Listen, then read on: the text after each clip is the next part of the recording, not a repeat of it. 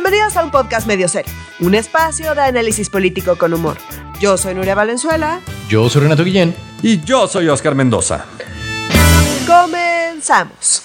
Hoy vamos a hablar del aborto involuntario de una bancada plural en el Senado, del último capítulo de la telenovela La 4T contra la Academia, de las oscuras intenciones del feminismo conservador que solo existe en la cabeza de AMLO y de por qué nuestros atletas olímpicos se quedaron sin varo.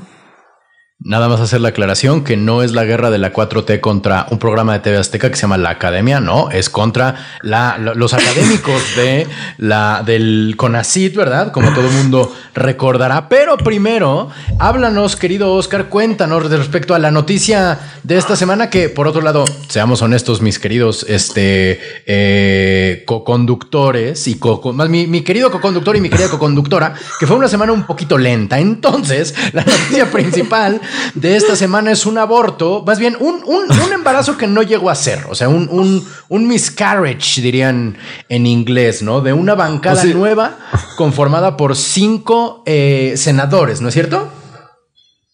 o le echaron ganitas y nada más no, no, pegó el chicle, ¿no?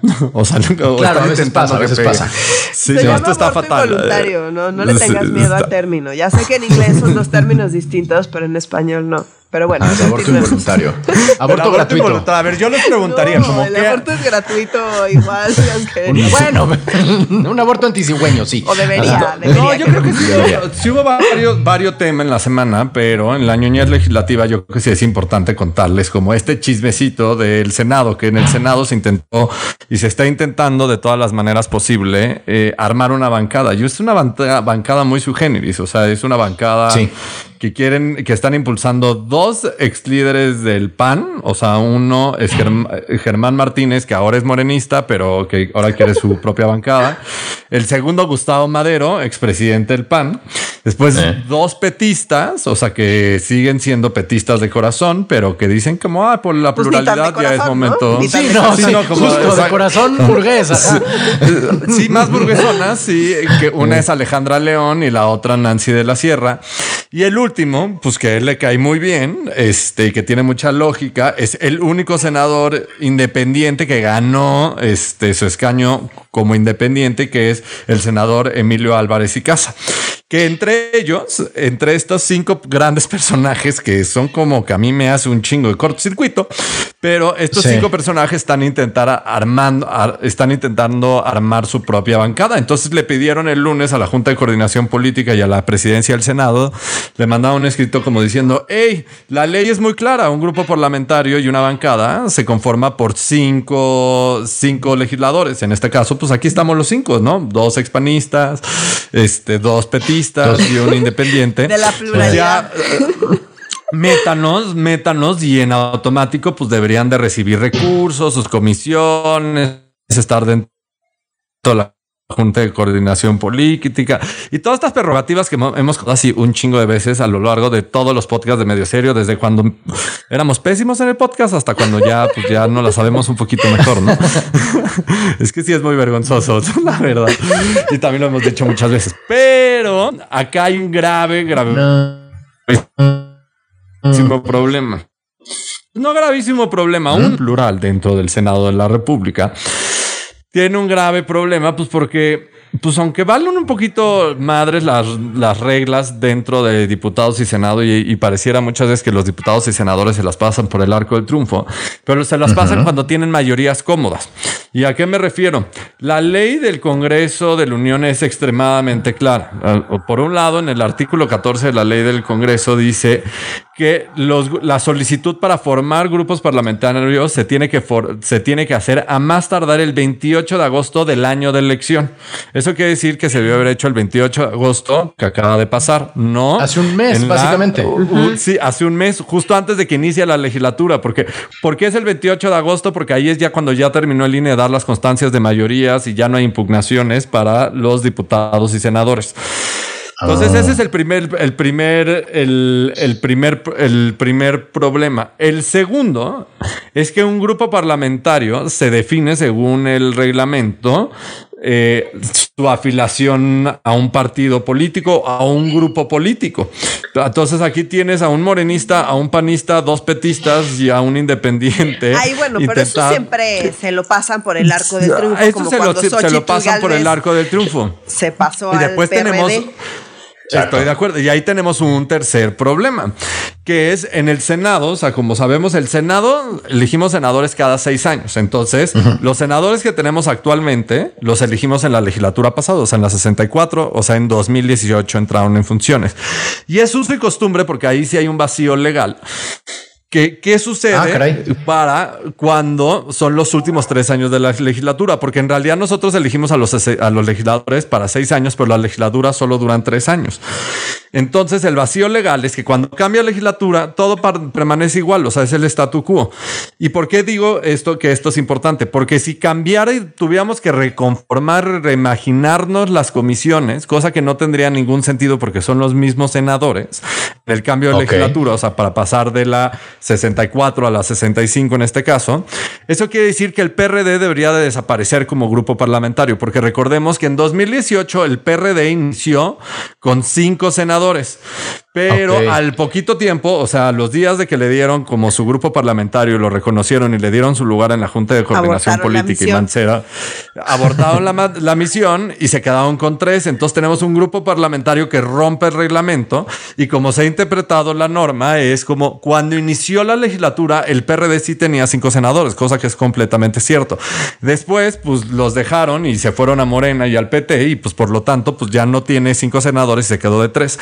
Inicia la nueva legislatura y el PRD se, se le sigue reconociendo su grupo parlamentario y su lugar dentro de la Junta de Coordinación Política con tres legisladores.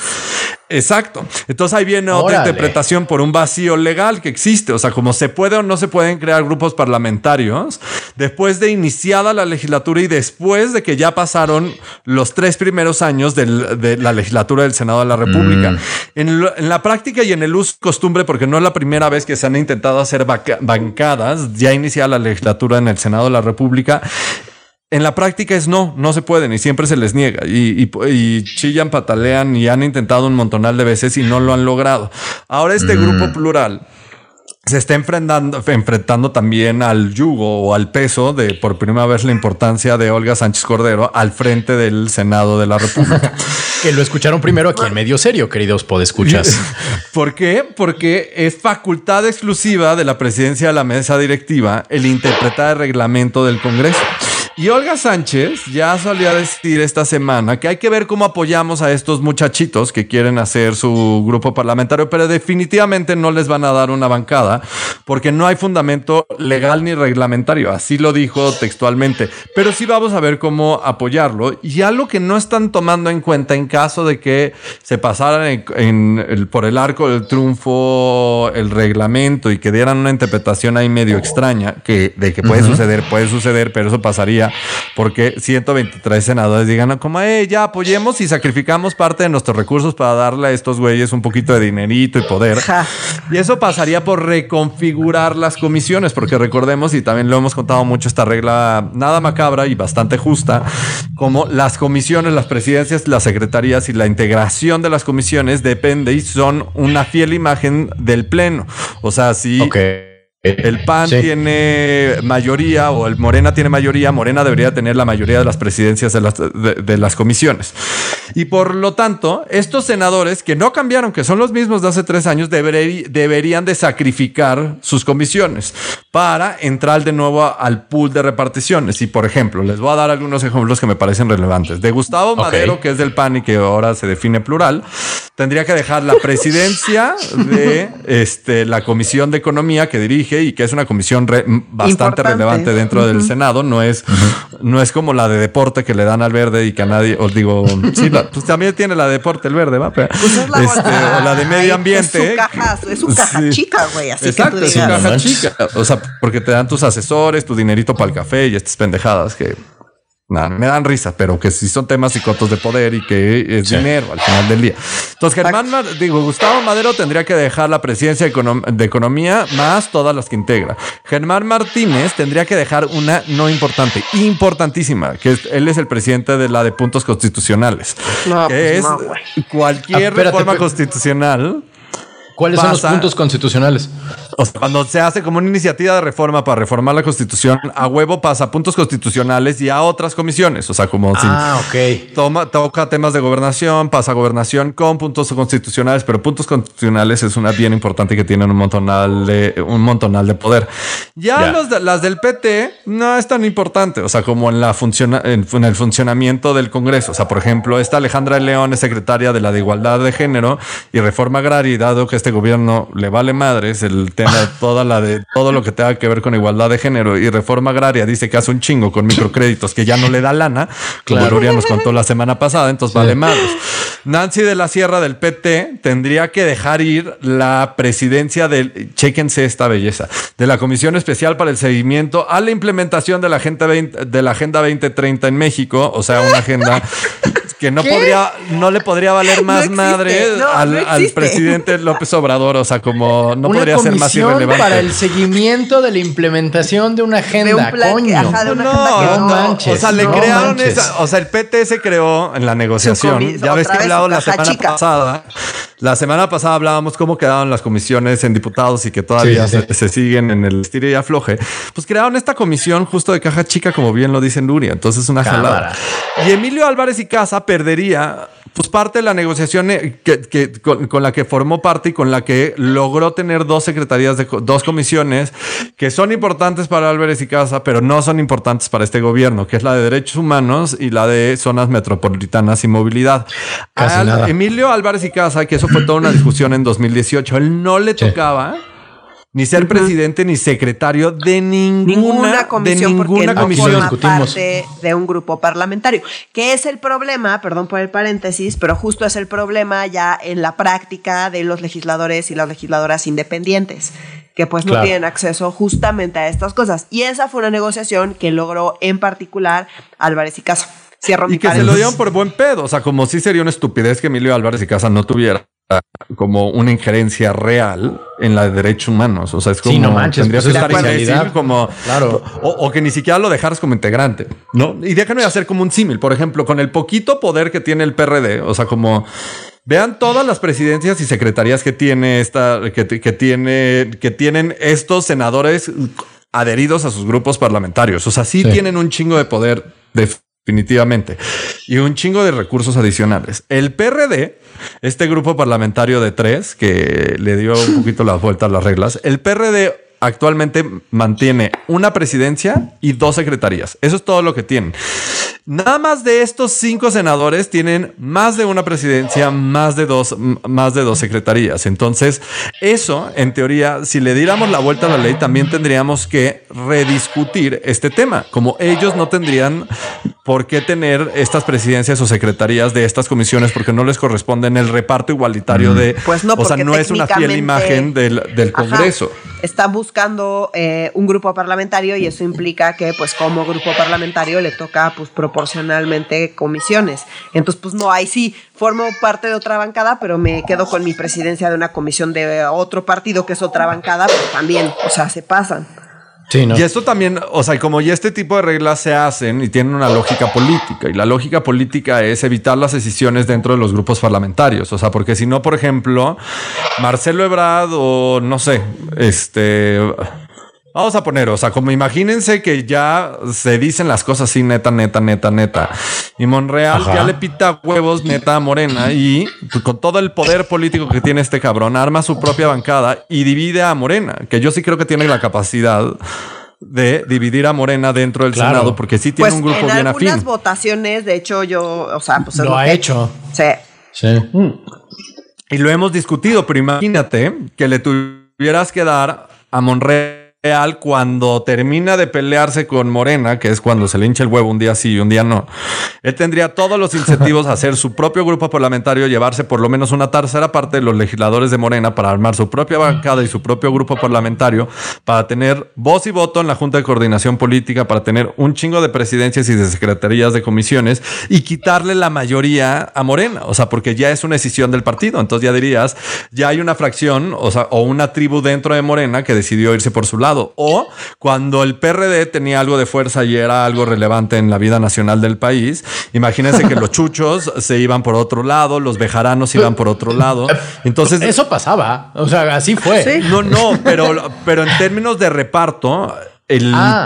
o sea, el que dirige la, la bancada sigue teniendo todo el poder discrecional de cómo controlar a su propia bancada. O sea, porque claro que los chuchos y los bejaranos y todas las distintas facciones Tribus, dentro ajá. del PRD y tribus se, se intentaban ir por su propio, por su propio lado. Y en algunas votaciones decían como va, date. Pero en lo verdaderamente relevante te decían como cabrón, si no votas como yo te digo, se acaban todas tus prerrogativas et- extras. Te quito tus comisiones y te quito tu lana extra. Y también este, te quito asesores, te quito oficinas. Tienen un montonal de cosas con cuál los pueden controlar, porque lo hemos hablado. Son cientos de millones de pesos los que se manejan tanto en diputados como Senado de manera discrecional Claro. con cero transparencia y que eso, los que dirigen las ba- bancadas son los únicos que toman las decisiones sobre cómo gastar ese dinero de manera total y completamente discrecional. O sea, como al final del día hay una cosa en la política que tiene que ver con una parte muy humana que es una mamada, que con dinero baila el perro. O sea, y como que sí Pues lo sí. aplican. No, y además el poder político que eso te da, o sea, como que luego mucha gente dice, ay, Calderón nadie lo conocía hasta que fue candidato presidencial. ¿Saben que fue Calderón antes de ser candidato presidencial? Pues justamente eh, coordinador parlamentario. O sea, como eh, Claro. es un y antes puesto fue que les secretario de da- energía. Eh, sí, en el Ejecutivo, pero dentro del Legislativo, digamos, eh, los coordinadores parlamentarios tienen muchísimo poder y normalmente, pues es como, digamos, si no ubicabas a alguien y ese alguien es coordinador o coordinadora parlamentaria, eh, ponle ojo ahí porque quiere decir que tiene mucho más poder, aunque desde afuera quizá no salga tanto en las noticias, digamos, o sea, como... Mm. Si escuchan Ah, medio cero van si a eres- escuchar sus nombres, eso seguro. Sí, Exacto. no, y si eres me cual- ganaste, chin. Y si fuiste panista en épocas de pues, donde era Calderón coordinador y tenía todo el desmadre, bueno, hasta tenías un sauna y un vapor dentro de tus oficinas, porque se Ah, acuerdan sí, que cierto. el PAN Sí. tenía en el edificio azul, que era un edificio alterno que rentaban además de, porque tenían los of- sus oficinas en, en Jico, en, ahí en Sí. el centro, y antes de que se construyera la nueva sede del Senado estaba el edificio azul que está enfrente hoy del actual Senado y que lo rentaban. Entonces tenían un montonal de mamadas que lo pagábamos todos los mexicanos, entre ellos sauna y vapor. Y lo mismo en diputados, en diputados, que ahí sí todas sus oficinas están este, en la Cámara de Diputados. No mames, entrar a las oficinas del PAN si era una opulencia que decías, qué pedo, o sea, como hasta tenían gimnasio no sé qué tanta locura, pero eh, así se las gastaban, o sea, como mm, sí, sí te da poder, o sea, como eh, y un poder medio banal y un, y un poder bastante relevante. Y lo mismo la presidencia de la mesa directiva, o sea, Olga Sánchez Cordero sí tiene la prerrogativa de decir, "Eh, voy a interpretar este reglamento de una manera o de otra manera y está diciendo como los vamos a apoyar a los muchachos, pero no van a tener grupo parlamentario. Porque yo soy buen pedo. Exacto. Es así como... Démosle gracias, démosle gracias. Eh, Pero bueno, esto más allá de Oye, que pues suceda. dale chance. Después de ser florero tanto tiempo, pues Sí. quieres sentir el Y poder. más Trae allá ganas, de trae hambre. Ma- sí, y más allá de esta ser como la nota más importante de la semana, yo creo que no fue la nota más importante, pero creo que internamente de- a nuestro grupo de co-conductores y conductoras, eh, no me salió el E, este, sí puedo decir que pues es- es- tiene que ver mucho con nuestra tetez de intente- intent- entender las cosas de fondo y de si puede suceder o no puede suceder. Y este tipo de cosas también son cosas que distraen la atención de otras cosas que están sucediendo, que también es importante entender la agenda legislativa por eso. Claro. acuerdo. Y esto no puede suceder. Y puede su- suceder. O sea, no, no va a haber, no hay modo en que esta, más bien, ¿qué, qué probabilidades debes de que pase? ¿O va a pasar con algún otro nombre o cómo va a ser? No, yo creo que tiene una probabilidad de menos del 5% de que suceda, un 95% de probabilidades de que no le van a dar su grupo. Pero ese 5% siempre existe en el Congreso. O sea, como si se quieren pasar las reglas por el arco del triunfo, lo pueden hacer. O sea, como, o sea, si no, o sea, vean lo que sucedió en Tabasco para que para tener un secretario de gobernación que si mañana AMLO se harta de él pueda regresar a ser gobernador o lo que está sucediendo en Tamaulipas para proteger a cabeza de vaca, o sea, como contra toda la investida del gobierno federal, o sea, como de que hay ejemplos de sobra de cómo nos puede valer madres los reglamentos. Hay ejemplos de sobra, muchachos, pero esa siempre es la probabilidad bonita del Congreso. Entiendo. Ay, Oscar y su ñoñez. Y es que no Sí, es su sonrisita, esperanza. Pero su sonrisita de satisfacción ñoña es lo más bonito del mundo. El sistema funciona.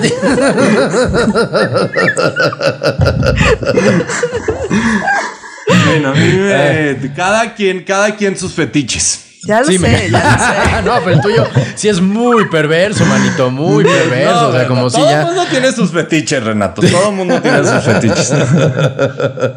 Oigan, mi gente, eh, sí, con el, a- hablando del, del otro tema que también es importante esta semana y a continua- continuando con el tema que fue el tema la semana pasada, como de veras no se habló de otra cosa, de la 4T frente a los académicos del CONACIT, eh, entró un nuevo jugador, un nuevo personaje a la temporada, ¿no? Ya ves cuando de pronto en Game of Thrones era de, ah, el príncipe de Dorn llega así a, a desembarco del rey, y decías como, oh, una vez más se mete este personaje, quien es el, el ministro Saldívar, ¿no es cierto? Como que él aparece, él es como el, como el, como, como, como quién será, como en el universo de Marvel, no me acuerdo ahorita el nombre del personaje, pero bueno, él cuando menos lo esperas, aparece en todas las películas, ¿sabes? O sea, de- no, no importa en qué, si estás en la saga de Thor, no importa si estás en la saga de los, de los Guardianes de la Galaxia, en medio está Saldívar como para decir tranquilos o como para decir ya valió madre, ¿no? ¿Para qué se apareció en esta ocasión, este, queridos eh, colegas? O sea, sí Pues- es como el Rey Misterio, güey, en México sería.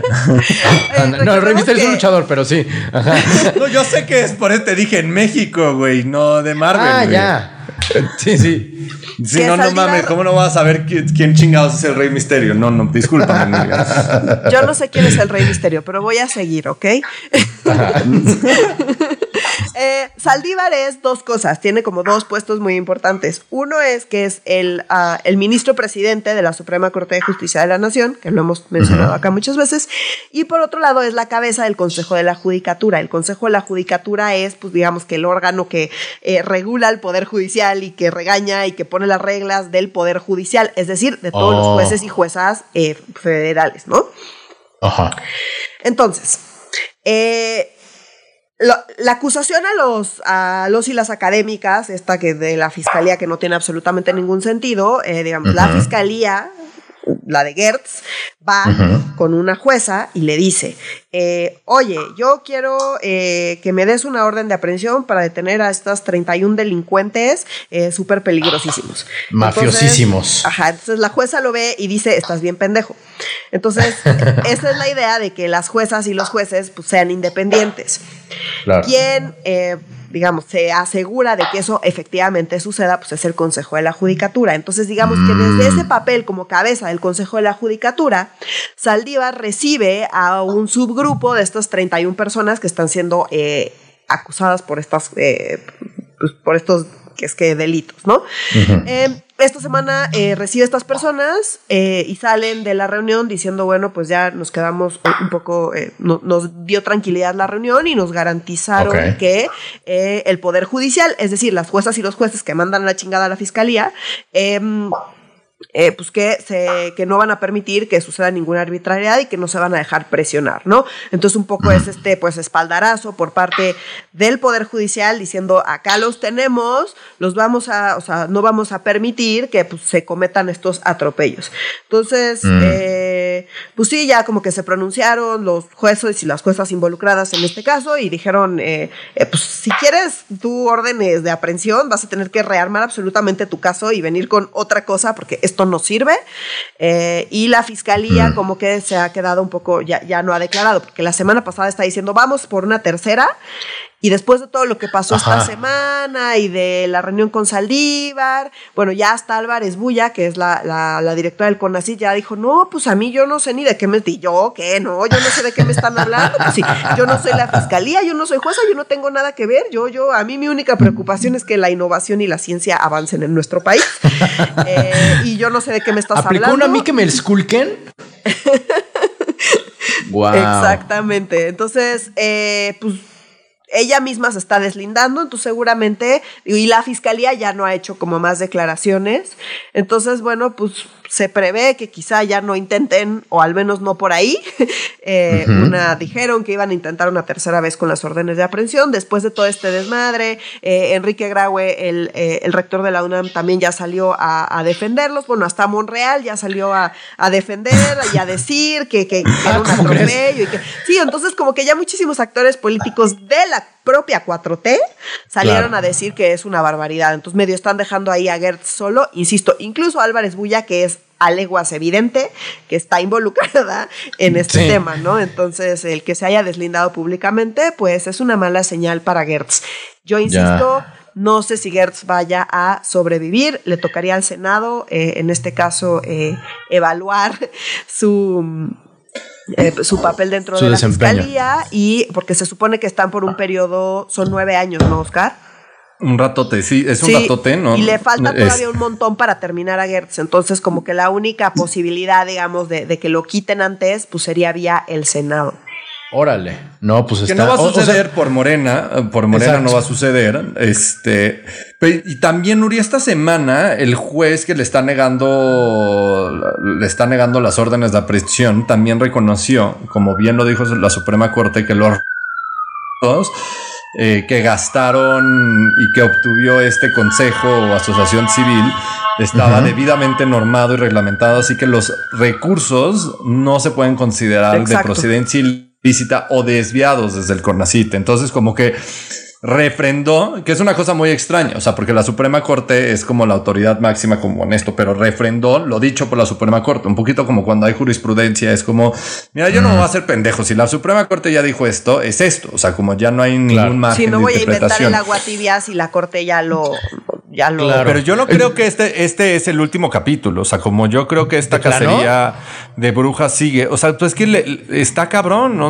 o sea, el rédito que le da a la presidencia este, este discurso, pues sí nos distrae de un chingo de cosas y desestabiliza la academia para armar otras cosas. O sea, y en medio, pues ahí van girando órdenes de aprehensión. Por ejemplo, habló mucho de los de las factureras. ¿Se acuerdan de lo que salió de la actriz de Inés Gómez Montt y no sé qué? Y esta semana salieron como 15, 20 órdenes de aprehensión a, el círculo más cercano del exsecretario de Gobernación, al senador Osorio Chong. Eso también está cabrón, o sea, como que nos estamos distrayendo por este tema y que yo creo que eso también está funcionando excelentemente bien y que no está cerrado este capítulo ni a putazo y porque además esta administración sí le tiene un odio jarocho a estos, a estos, ¿cómo se llama? A estos académicos, empezando por la titular de, de CONACIT, o sea, el, que detesta a Enrique Cabrerón, que es el director del CONACIT, o sea, su antecesor. Su predecesor, ajá. Sí. predecesor, sí. sí Creo que antecesor Entonces va a ser hasta lo imposible. Las dos sí. Sí, sí.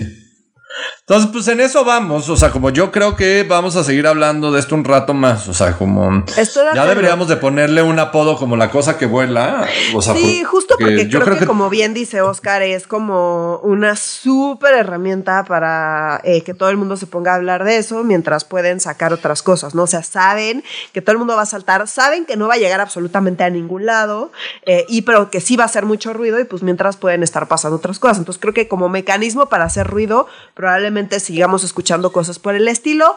De ahí a que efectivamente metan estas personas al altiplano, pues no, ¿no? O sea, eso sí no. va a pasar. Ya. No, pues que este, queridos camaradas, este, eh, si, esto es un truco para que hablemos de esto y no de otras cosas, pues dejemos de hablar de esto. O sea, pues mejor. Yo no supe de lo de Chong. O sea, sí hay tantas órdenes de aprehensión contra así el círculo no, cercano. Es una Sí, no, de Chong y de toda la banda de Chiapas. Ah, cámara. De los cercanos de Manuel Velasco. Sí, sí, sí. Se están tocando gente que no habían tocado antes.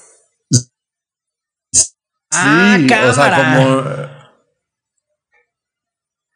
No, como la Academia de TV Azteca es una cortina de humo bien cabrón esto. O sea, ya mejor este, ocupémonos de otro tema, porque pues ya, o sea, este, tanta cortina de humo nos va a dar cáncer, hermano. No, yo sé que este no era un tema que estaba en la agenda, pero sí es un golpe muy fuerte que, está, que hizo la fiscalía y más a partir de la salida, salida de Scherer, este, porque Scherer estaba vinculado también a este grupo. Ah, cámara. Este, de hecho, con hay la quien salida lo de- como que fue un embate a Sheriff y su grupo. Y cuando sale Scherer fue a la chingada. Ya no lo vamos a proteger desde adentro de la fiscalía y es una investigación que se estaba haciendo súper en obscurito, como todo en la fiscalía. Sí, qué raro, sí. Este, Para este, a ver si logran aprender y que ahí sí sería una cosa muy cabrón y vamos a ver hasta dónde lo dejan caminar, porque ahí sí sería un tema de seguir el dinero y todos los temas de lavado de dinero y de desvío de dinero, de recursos muy fuertes desde la Secretaría de Gobernación, que vamos a ver eso cómo se pone, que eso no va a ser un tema de esta semana, pero prometido, No. vamos a hablar de esto en los próximos Va. podcasts porque está jugosísimo. Estoy Y de acuerdo. viene- Ahora, no sé, no sé si vaya a llegar muy, o sea, ya veremos y va a estar súper interesante ver si efectivamente este tema avanza o si es nada más un sustillo. ¿No? Como otros sustillos que, les ha- que le han dado a ese grupo y no necesariamente se van, sobre todo porque pues la fiscalía pues no tiene como tanta credibilidad en estos días, ¿no? Entonces como Claro. que mm, hay elementos ahí donde podría eso avanzar más y sí ser como que pues un gol a ese a todo ese grupo que tiene muchísima influencia política y muchísimo varo ahí, ahí involucrado o puede ser nada más un sustillo, un estate quieto y ya Mm. veremos de qué se trata, pero definitivamente van a seguir saliendo cosas sobre este tema. Estoy Cámara. completamente de acuerdo. Y donde yo creo que donde se puede detener mucho Nuria y el sustillo puede ser que esta misma administración lo detenga, porque hay varios miembros de la actual administración que pueden salir embarrados. O sea, como no solo es el grupo de Chiapas y que el grupo de Chiapas tiene una relación amodio con AMLO, pero. Sí. Pues AMLO siempre sabe hacer que la gente se cuadre muy bien. Es como te quieres ir a bailar por tu lado, ni madres, güey. O sea, vas a Claro. regresar a mi salón y con mis reglas y a bailar lo que yo te ponga. Es, es que sí, sí, a veces Sí, me río, sí. güey. O sea, como. O sea, es como, güey, tú querías bailar jarabe tapatío y es como ni madres, güey. O sea, como de eso, de eso ni siquiera estaba en Jarabe espectro. tapatío en güey. Tabasco, cállese la boca. Póngase a improvisar unas décimas. Sí, sí, sí, claro, claro. Oye, y la, la conclusión entonces aquí es que a, a, a Hertz Manero nadie lo quiere, todos lo odian. ¿Te acuerdas de esa canción de Nadie me quiere, todos me odian, mejor me como un gusanito? La de haber escrito él, porque pues no, no, no, no, no me chingues. O sea, sí, sí, sí, esa es la única conclusión a la que puedes. de- después de llegar a la conclusión de que este tema es una cortina de humo, la única conclusión que tengo de esta cortina de humo es que nadie quiere a Hertz Manero, ni en su casa, ni su familia, ni la sociedad, ni nadie en el pinche mundo. Pues sí, ahora yo no sé qué tanto ya, pues ya en el piso está fácil pegarle, ¿no? Y, y- y, Sí. pues, se, le, se le están echando a él, ¿no? También, y pues que lo aguanten ahí. eh, todo el tiempo que sea necesario. Y pasando al siguiente tema, querida Nuria, que este es, mm, eh, no diría tu mero mole, ¿verdad? Pero digamos, creo que es a quien corresponde en este podcast hablar al respecto porque te, te, te afecta y te, o sea, te afecta emocionalmente, pero también te afecta políticamente, ¿no? Una vez más, en esta fantasía extraña que vive en la cabeza de, bueno, una de las fantasías extrañas que viven en la cabeza de Andrés Manuel, ¿no? Este, se encuentra su relación bastante torcida con el movimiento feminista. Cuéntanos, por favor. Así es. La verdad es que primero debo decir que eh, justo la, la falta de entendimiento de AMLO sobre el movimiento feminista me parece que refleja muchas de las lógicas de AMLO. Y, y en ese sentido es muy revelador, ¿no? Una de las cosas que hemos dicho órale. mil veces acá es esta onda de si estás en contra de mí, eres conservador, ¿no? Eres, eres una Claro. persona, ¿no? De- eres del conservadurismo. Eh, Él le gusta mucho como si, sobresimplificar y usar estos sinónimos que son muy fáciles de comunicar y de entender. Entonces, pues de llamarle al feminismo conservador, evidentemente no tiene absolutamente ningún sentido fuera de su cabeza, pero en su cabeza tiene todo el sentido, porque es opositores igual a conservadores, porque yo no soy conservador, porque pues los conservadores son no los que conservan, no los que tienen una serie de posturas, no los Claro. que no, nada de eso, son los que están en mi contra, ¿no? Es- Correcto. usa mucho este tipo de sinónimos que luego la gente dice, oh, no tiene sentido lo que está diciendo. O sea, bajo la lógica de, de cualquier otra persona o de un libro de teoría no tiene lógica, pero bajo el diccionario de AMLO tiene todo el sentido, ¿no? Claro. Eh, entonces, esta es la primera parte. Sobra decir, pero lo voy a decir porque, pues, no puedo no decirlo, que pues el feminismo por definición no puede ser conservador porque lo que busca es cambiar el status quo. Entonces, pues cuando eres conservador, pues quieres conservar el status quo y si lo que quieres es cambiar el status quo, pues por definición no puede ser un movimiento conservador. Correcto. No solo eso, sino que pues ya si te vas como literal agenda por agenda, la marcha de esta semana era eh, sobre eh, la liberalización y la legalización del aborto. Entonces, pues por definición, eh, todas las personas que estamos a favor de que pues, la mujer tenga el derecho de decir sobre su propio cuerpo, pues es una agenda que es justamente no conservadora, ¿no? Entonces, eh, está muy pendejo esto, pero pues, o sea, como que hay que... No, pero es importantísimo que lo aclares, güey. O sea, creo que en este contexto ni en este mundo, güey lo error el país en el que vivimos que es necesario explicar lo que es pendejísimo, pero bueno. Exacto. Entonces, bueno, pues eso sobra decir que no tiene, insisto, desde una lógica de los conceptos, las agendas, eh, las definiciones, no tiene ningún sentido. Desde la lógica de AMLO de opositores igual a conservadores, pues tiene muchísima lógica. Acá que eh, se dio la marcha esta, es el día de, digamos, por el derecho a la mujer, el 28, 28 de septiembre, hace un par de días. Eh, y pues se dio una marcha como sea todos los 28 de septiembre, que ojo, es una marcha distinta a la del 8 de marzo. Claro que es el Principalmente porque son en días distintos. Eh, principalmente porque son distintos y son temas distintos. Digo, eh, el 8 de marzo es como en general, como la causa de las mujeres más, o sea, como general, digamos. Y el 28 de septiembre es específicamente sobre aborto, que es, bueno, una de las agendas, si no es que la agenda, quizá después de que obtuvimos el derecho a votar. Eh, la siguiente agenda más relevante, ¿no? Y, como símbolo de los movimientos feministas, pues es eh, el derecho de la mujer. Ah. no, eh, poder decidir sobre su propio cuerpo, ¿no? Correcto. Entonces, se dio la marcha, hay un grupo, como en todas las marchas, de, de hecho prácticamente todas las agendas, hay un grupo que se autodenomina anarquista, que suelen ser y hacer cosas violentas en las marchas. Eh, el movimiento feminista no es la excepción. Hay un grupo de mujeres que se autodenominan anarcofeministas, que pues, son las que eh, pues, llevan a cabo como todos los actos de violencia dentro de las marchas, que son un grupo pequeño, que no es toda la marcha, que no son dirigentes del movimiento. De hecho, el movimiento feminista no es uno, son muchos, hay muchos grupos, hay muchas agendas, ni siquiera hay tanta claridad como, como uno pensaría o como de repente el discurso de AMLO nos hace pensar como un movimiento feminista, ¿no? Eh, entonces, bueno, ¿qué fue lo que pasó? Como en todas las marchas, este grupo em, tuvo actitudes muy violentas, eh, persiguieron policías, golpearon policías, golpearon a un hombre que iba pasando por ahí, ah, no, no, la verdad es que no sé bien cómo estuvo, pero al menos esa era, eh, el discurso era, pues un güey iba pasando y ellas lo agarraron a golpes y lo terminó en el hospital, en fin.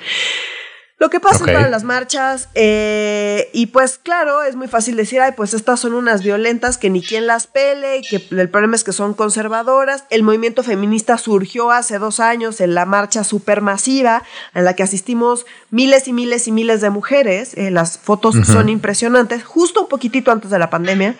Em, y después pues se nos vino la pandemia encima. Entonces, obviamente todas las marchas después de esa eh, pues han sido menores en buena parte por la pandemia y en buena parte porque, insisto, no es lo mismo una marcha del Día del Aborto que una marcha de, eh, pues, del Día de Internacional de la Mujer, ¿no? Son dos cosas diferentes.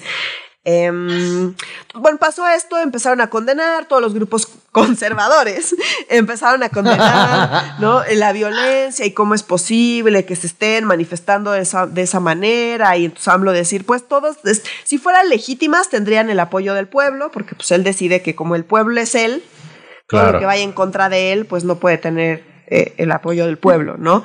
Y las eh, únicas causas legítimas son las que llenan en Zócalo, porque también se la vive diciendo que son unas cuantas mujeres, unos pequeños grupos, o sea, y si no llenan el pinche Zócalo, no hay manera en que sea legítimo porque no eres pueblo, o sea, como... Y, y, y, y, no solo eso, sino que eh, la de hace dos años, como pues sí llenó el zócalo, entonces pues como que casi casi nos engañaron. Es que las engañaron. Pero luego ya se dieron cuenta que las dirigentes de, insisto, no es un movimiento, son muchos, son muchas agendas, son muchos grupos, no hay claridad de nada. O sea, eh, parece que está, digamos, más articulado de lo que en el fondo realmente está, ¿no? Eh, él lo maneja así, en fin. Eh, sobre la violencia, nomás quiero aquí hacer una anotación muy rápida. En general, estos grupos, más allá de que se pueden y se utilizan como grupos de choque y demás, la realidad es que también son muchas mujeres que están muy, muy, muy jodidas y que han Pues sí. sido violentadas toda su vida y que lo único que conocen de las policías es violencia en su contra y que están tan enojadas que salen eh, a pues, pegar de gritos y golpes porque pues ya es- sienten que es como su último y único recurso. Con esto no estoy justificando la violencia, pero estoy diciendo que sí me parece muy injusto juzgar a, eh, a mujeres que están muy enojadas porque pues el mundo es un mundo muy desigual, muy injusto, muy culero, en particular con las que pues tienen menos posibilidades en general en todo, que pues justamente son ellas. Entonces como que medirlas como, ay, ¿cómo es posible que no salgan aquí a escribir un tratado sobre la teoría del feminismo? ¿Sabes? O sea, como habemos quienes tenemos tiempo y, y- y comida en nuestra panza como para sentarnos a pensar en esas cosas y hay quienes pues solo ven cosas muy violentas a su alrededor y están muy enojadas y salen a regresar esa violencia que están recibiendo. Insisto, no estoy justificando la violencia, la violencia no está justificada bajo ninguna circunstancia, pero sí creo que hay que entender el contexto de estas mujeres y no manejarlo como todas son un grupo que está dirigido por mujeres violentas que no tienen absolutamente ninguna legitimidad. Sobra Y, decir y sobre que, esto, sí. Y que el sobre esto movimiento no mismo empezó también. hace dos años, como dice Sí, no, y sobre esto también hay que decir, porque también he leído un chingo de comentarios para, de eso, como los conservadores que se sienten más liberales y más institucionalistas que dicen como lo que acaba de decir Nuria, porque ya veo que lo, lo voy a leer en un comentario, estoy seguro. este no tiene ninguna justificación porque para eso están las instituciones. Si son mujeres violentadas, el Estado debería de responder porque el Estado de Derecho. Eso es una reverenda mamada. El Estado de Derecho existe para que tienen lana y lo puede pagar. O sea, una fiscalía a nivel federal o estatal en cualquier pinche estado de la República, ni Chihuahua, que es el mejor estado donde mejor funciona la, la- la fiscalía, la fiscalía estatal. La fiscalía no responde a los intereses de las víctimas y de las mujeres en especial. O sea, las Claro. mujeres ha sido un grupo históricamente relegado y vulnerable ante la justicia mexicana. O sea, hay millones y millones y millones de ejemplos. Y cada vez que acuden a estas instituciones de procuración de justicia una y otra vez, son violentadas, una y otra vez son maltratadas, una y otra vez son revictimizadas y una y otra vez obtienen la misma respuesta. Nada, no hay nada que se pueda hacer contra un violador, contra un acosador y contra un montonal más de temas que hemos hablado muchísimo. Entonces tampoco para aquellos que digan como el estado, el verdadero estado de derecho es donde las mujeres estén protegidas, pues sí, pues no estamos ahí. Ni tampoco la vía es la parte institucional. Entonces, Sí, yo sí, las- creo, eh, puedo ser empático, puedo, no estoy nada a favor de, de la violencia, pero puedo estar en, puedo ser completamente empático de que rayen un monumento, de que haya violencia. Eso no quiere decir que la condono ni que digo, hey, eso es lo que tiene que suceder. Pero también puedo entender el por qué está sucediendo y la respuesta no es blanco y negro como en todo. Y para aquellos que crean que la vía es la institucional y que esas mujeres deberían de ser atendidas por el Estado, pues no, no están siendo atendidas por el Estado. Y mientras no sean atendidas por el Estado, pues yo creo que esta es, la, esta es una manera en, en, en cómo están sacando la violencia que ellas han vivido y está de la chingada. Y debemos de trabajar para que el Estado sí las proteja y no estar en esta pinche situación. Pero aquellos que, que crean que el Estado las puede proteger están mal. O sea, es lo único que yo quisiera decir Sí, de esto. ahí de- yo eh, invito a las personas que crean esto a que eh, vean el documental de las tres muertes de Maricela Escobedo, está en Netflix, y es Correcto. un ejemplo perfecto de cómo, de verdad, y además Maricela Escobedo fue una mujer que intentó hasta la muerte, literalmente, porque la Literalmente, asesinaron sí. enfrente Sí. de un edificio de gobierno, hasta Eh, la muerte intentó. Resolver el feminicidio de su hija por las vías institucionales y la asesinaron enfrente del edificio de gobierno. Entonces, o sea, no hay mejor ejemplo que la historia de Maricela Escobedo, lo que pasó antes, lo que pasó durante, lo que pasó después. Eh, vayan a ver ese documental y si después de ese documental le siguen quedando ganas de decir que, ay, ¿cómo es posible y por qué no van con las instituciones? Pues no, ya no, ya no sabría qué, qué- qué decirles, no hablan español o yo no sé, o sea, como que no, no.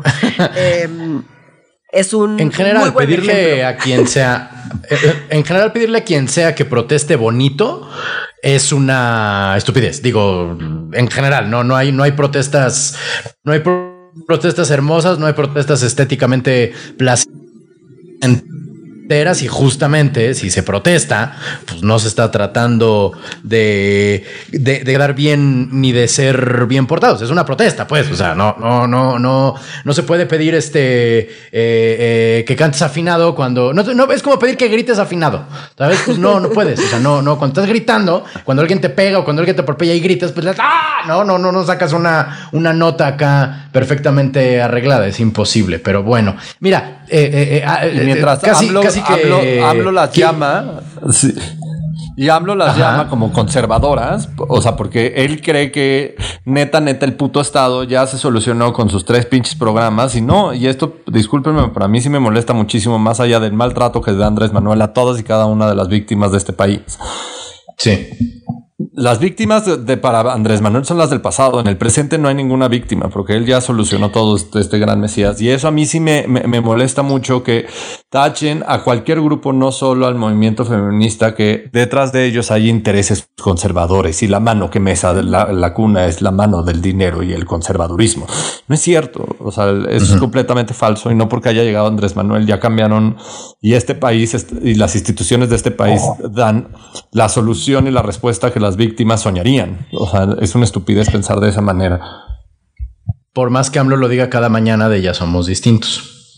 Pues es que pues, no, cambia. Pues, o sea, yo puedo, yo puedo soñar en un chingo de cosas, pero soñar y, repetirlo hasta el pinche cansancio y, chocar mis zapatitos tres veces no se cumplen mi, mi deseo ni mi sueño en realidad. O sea, es que a veces siento que la mañanera abajo le está, le está pegando a sus zapatos, así como es que no hay víctimas en este país. Un, dos, tres, pum, ya, no, güey. O sea.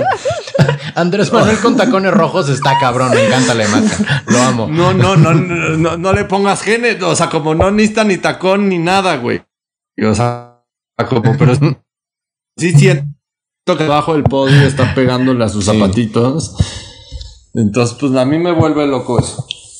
Sí, la verdad está súper mal. A mí quizá lo que me impresiona es que no pueda concebir que tal vez sus declaraciones están haciendo enojar al movimiento y no es que le, Como decía Humberto Eco, ¿no? nació para atacarlo a él, sino que pues tal vez lo que él está diciendo está haciendo enojar al movimiento. Digo, tal vez es una opción, es una opción que él no contempla. es probable. Es probable. Él, lo negaría absolutamente, pero es probable. Nada más me acordé de algo que decía Humberto Eco, ¿no? Que no hay nada más fácil que dejar de fumar. Dejo de fumar todos los días, ¿no? He dejado de fumar miles de veces en mi vida, nada más que reincido, cabrón. Claro.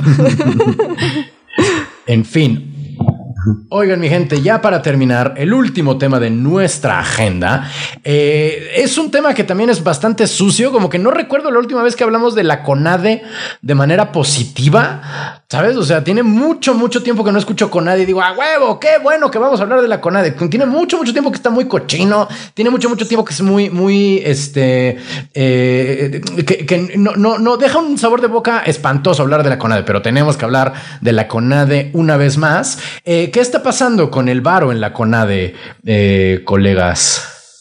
Pues ha habido como un montón de notas justo después de las Olimpiadas donde eh, a, los deportistas y las deportistas olímpicas pues les fue bastante mal, hay que decirlo. Eh, a las paralímpicas les fue muy bien, o sea, o, bueno, mucho mejor al menos, muchísimo mejor que em, que a las de las Olimpiadas eh, regulares, o no, sé cómo, regulares super anglicismo. Bueno, no importa, voy a seguir. no me regaño. sí, es que son regulares super anglicismo, sí. Es que están las Olimpiadas buenas, las Olimpiadas malas y las regulares. bueno, digamos, las que se llaman, los, están las Olimpiadas y, los, y los, Juegos Olímpicos y los Juegos Paralímpicos, pues, ¿no?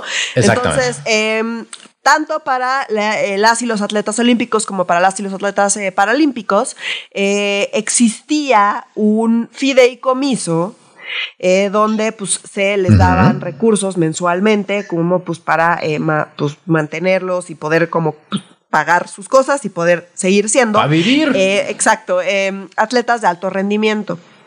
Entonces, esto, eh, insisto, formaba parte de un fideicomiso. Ese fideicomiso, eh, pues desapareció cuando eh, decidió la 4T desaparecer todos los fideicomisos. No sé si se acuerden que. Que de esto hablamos en este podcast. acá, exactamente, a finales del año pasado, de 2020 se tomó la decisión eh, bastante controversial de eh, desaparecer absolutamente todos los fideicomisos. Entre esos, el famoso Fondo para el Deporte de Alto Rendimiento, el FODEPAR.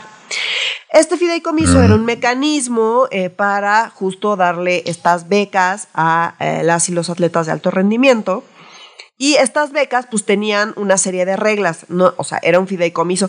La CONADE está muy mal, se roban muchísimo dinero, Ana Guevara no podría hacerlo peor porque neta no se puede, pero más allá de eso, pues era un mecanismo que llevaba más tiempo que Ana Guevara ahí y que funcionaba para esa parte.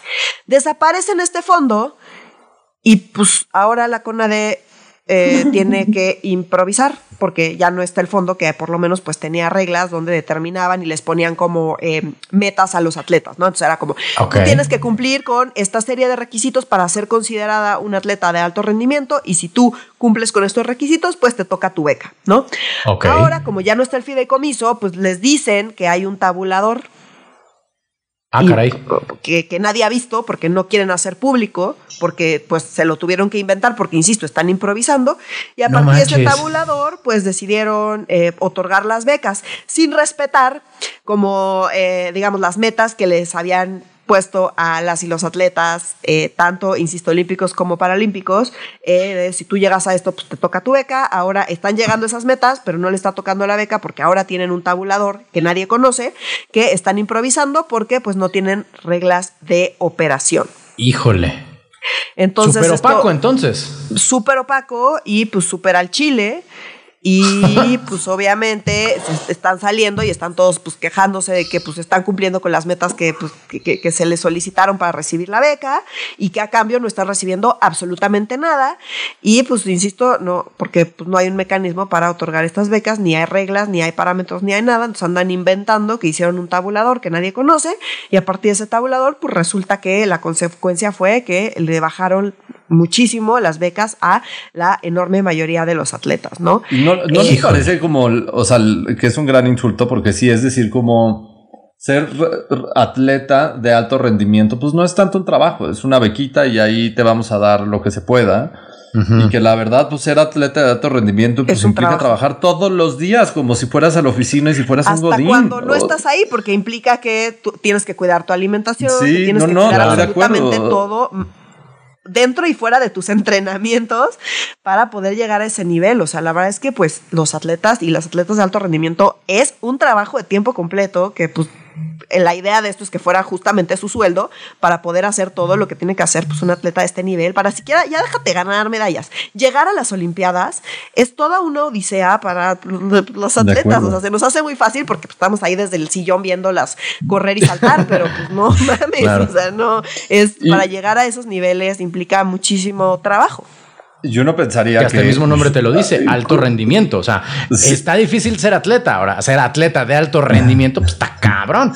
Completamente. o sea, yo no pensaría que con Ana Gabriela Guevara al frente de la CONADE, pues que esto estaría o sería una, una situación mucho mejor para los deportistas mexicanos y no, les ha ido, nunca les ha ido bien. y siempre hay un chico de temas de. nunca les ha ido bien, no es un tema de Ana Gabriela Guevara, pero yo creo que nunca les ha ido tan mal. O sea, como déjenme ser claros. Eso es, eso es un gran resumen, ahorita que lo pienso, de la 4T. O sea, nunca nos ha ido bien pero nunca ha estado tan mal, ¿sabes? Tienes toda la razón, tienes toda la razón. Así se puede haber llamado el libro Nunca le hemos hecho bien en feminicidios, pero nunca nos ha habido tan mal en feminicidios. sí, sí, se aplica, se aplica, se aplica. Súper aplica. Mira, es un filtro interesante para todo esto, este medio sexenio que estamos celebrando. Yo no he leído, por cierto, el nuevo libro de, de Andrés Manuel. ¿Ustedes ya, ya les llegó el PDF? A mí no, no, no, me lo han compartido. no, no, no he podido. También está estado como súper, súper ocupada, no he podido, pero prometo hacerlo. Les Ay, hubiera estado bueno para también. este episodio, oigan, que no había tanto tema, un resumen del libro. Lo prometo, Sí, lo no. prometo. Vendrá, No, vendrá el resumen. Sí, hay que, hay que hacerlo. Yo también lo prometo, lo voy a, lo Va. voy a buscar. Pero mira, se, se logró, a pesar de que fue una semana, insisto, un poquito calmada, hemos llegado al final de esta transmisión y eh, quiero por pedirle a la audiencia que se mantengan en contacto con nosotros a través de nuestras redes sociales que son... En Facebook estamos como Facebook Diagonal Medio Serio MX. En Instagram estamos como arroba medio serio. Y en Twitter, en arroba medio guion bajo serio. Muchas por gracias favor, por manténganse en escuchar. contacto con nosotros. Sí, muchas gracias. Es muy, muy chido tener, eh, sabernos escuchados y también sabernos comentados eh, respecto a lo que decimos. Yo creo que esto del aborto casi nunca pasa que el aborto saque comentarios. Es uno de esos temas leves y, y- y superficiales que la gente no tiene opiniones duras al respecto. Entonces, mira, yo estoy convencido que nada No, vamos a leer en los comentarios al sí. respecto. Cero Así es. polarizados los comentarios cuando fue el capítulo del aborto. No, no, no. no, Vean, yo quiero hacer un comercial Sí, rapidísimo. una vez más. y es que ayer salió un uh, nuevo episodio de mi otro podcast de donde trato temas de género junto con otras dos compañeras. Eh, Zona de construcción. Entonces ayer salió un nuevo episodio para quienes eh, lo escuchan. Recordarles que eh, hay un nuevo episodio arriba. Está Vayan bien y chido este deconstruyanse. sí, deconstruyanse, Exacto. que está bien chido. Duele, pero vale la pena. Es como el ejercicio. En fin, muchísimas gracias, querida audiencia, por estar una semana más con nosotros. Si nos lo permite el bicho y el sistema capitalista, nos veremos, más bien nos escucharemos, porque seguimos sin video, pero nos escucharemos la próxima semana. Eh, para medio serio, yo soy Renato Guillén. Yo soy Nuria Valenzuela.